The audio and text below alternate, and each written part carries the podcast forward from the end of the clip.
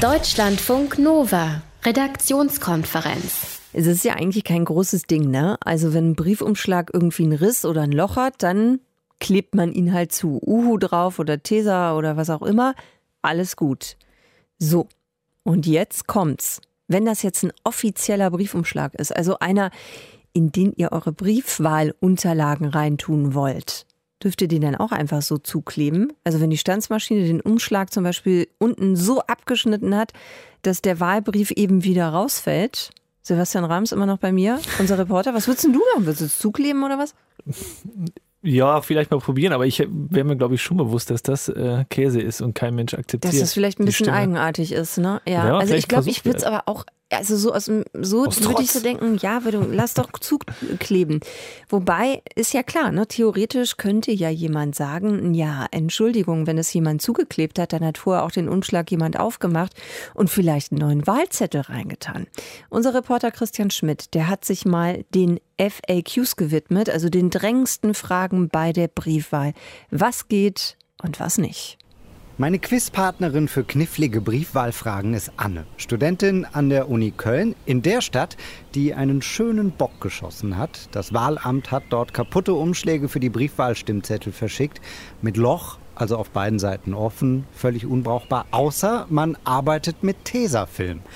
Aber darf man das? An den Wahlunterlagen rumbasteln? Ich denke, man sollte das Ganze ohne jegliche Veränderung haben, damit es auch wirklich gültig ist. Und man dürfte jetzt nicht irgendwas mit Tesafilm oder anders machen. Ansonsten, ja, es ist meiner Meinung nach nicht gültig. Die Einschätzung ist nachvollziehbar, aber falsch, sagt einer, der es wissen muss, Klaus Pötsch aus dem Büro des Bundeswahlleiters. Tesafilm am Umschlag ist tatsächlich okay. Hauptsache, der Stimmzettel ist in Ordnung. Genau der Stimmzettel ist wirklich das Entscheidende. Und äh, wir sagen immer, der, der Wählerwille muss ganz eindeutig und zweifelsfrei erkennbar sein für den, der die Stimme am Ende auszählt. Aber das ist ja das Fiese bei der Briefwahl. Zu Hause liegt das Ding meinetwegen auf dem Küchentisch. Schwupps, hast du mal die Einkaufsliste auf dem Stimmzettel notiert. Darfst du nicht. Und zu Hause gibt es ja noch mehr Verlockungen. Was ist, wenn man gewählt hat, das Ding liegt dann noch eine Weile rum und man entscheidet sich vielleicht doch anders? Dann könnte man ja auf die Idee kommen, das gute alte Tippex aus der Schreibtischschublade zu holen. Das kann funktionieren, sagt der Bundeswahlleiter, oder eben auch nicht. Das entscheidet nämlich dann derjenige, der auszählt. Also ich würde das nicht empfehlen. Also wenn einer meint, also er müsste sich nochmal anders umentscheiden, dann ist es vielleicht wirklich besser, zum äh, Wahlamt nochmal sich zu begeben, sich einen neuen Stimmzettel zu holen, den alten abzugeben und dann einfach nochmal auszufüllen, vielleicht dann auch direkt im Wahlamt. Also sowas mit Tippex arbeiten würde ich wirklich nicht empfehlen. Nächste Runde für Anne im Briefwahlquiz. Was passiert, wenn ich meine Briefwahlunterlagen verliere? Kann ich dann einfach neue beantragen? Also ich bin der Meinung, ja, das darf man auf jeden Fall, weil man hat das Recht, eine Stimme abzugeben. Und wenn man ihn verliert, was nicht passieren sollte, aber wenn es denn passiert, dann sollte man die Möglichkeit haben, auch äh, es neu beantragen zu können. Das ist falsch leider. Und zwar aus einem einfachen Grund, weil die Wahl geheim ist. Ob man schon gewählt hat, kann deshalb niemand nachvollziehen. Briefwahlunterlagen verloren, äh, hat man sehr schlechte Karten. Also es muss ja immer gewährleistet sein, dass jemand nicht zweimal wählt. Woher soll denn das Wahlamt wissen, äh, ob das richtig ist und ob nicht einfach einer zweimal abstimmen will.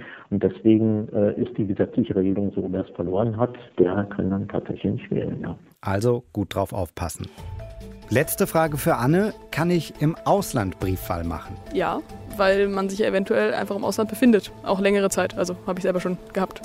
Völlig klar, jeder Bundesbürger muss wählen können, egal wo er sich gerade befindet, heißt das aus dem Büro des Bundeswahlleiters. Man kann ja sich zum Beispiel Briefwahlunterlagen auch ins Ausland schicken lassen, das ist alles kein Problem. Man trägt dann äh, die Portokosten, was man im Inland nicht hat. Und man trägt natürlich auch äh, das Risiko langer Postwege, dass man dann irgendwie sagt, ach, ich schicke das aus Mexiko zwei Tage vor der Wahl ab dann äh, kann man sich ziemlich sicher sein, dass das nicht pünktlich da ist. Also es muss wirklich am 24. September 18 Uhr im äh, Wahlamt eingetroffen sein, sonst äh, zählt die Stimme nicht mit. Wer diese Deadline mit der Briefwahl nicht einhalten kann, der hat Pech gehabt. Denn so wie manche Bürger aus anderen Staaten können Deutsche nicht in einem Konsulat im Ausland wählen.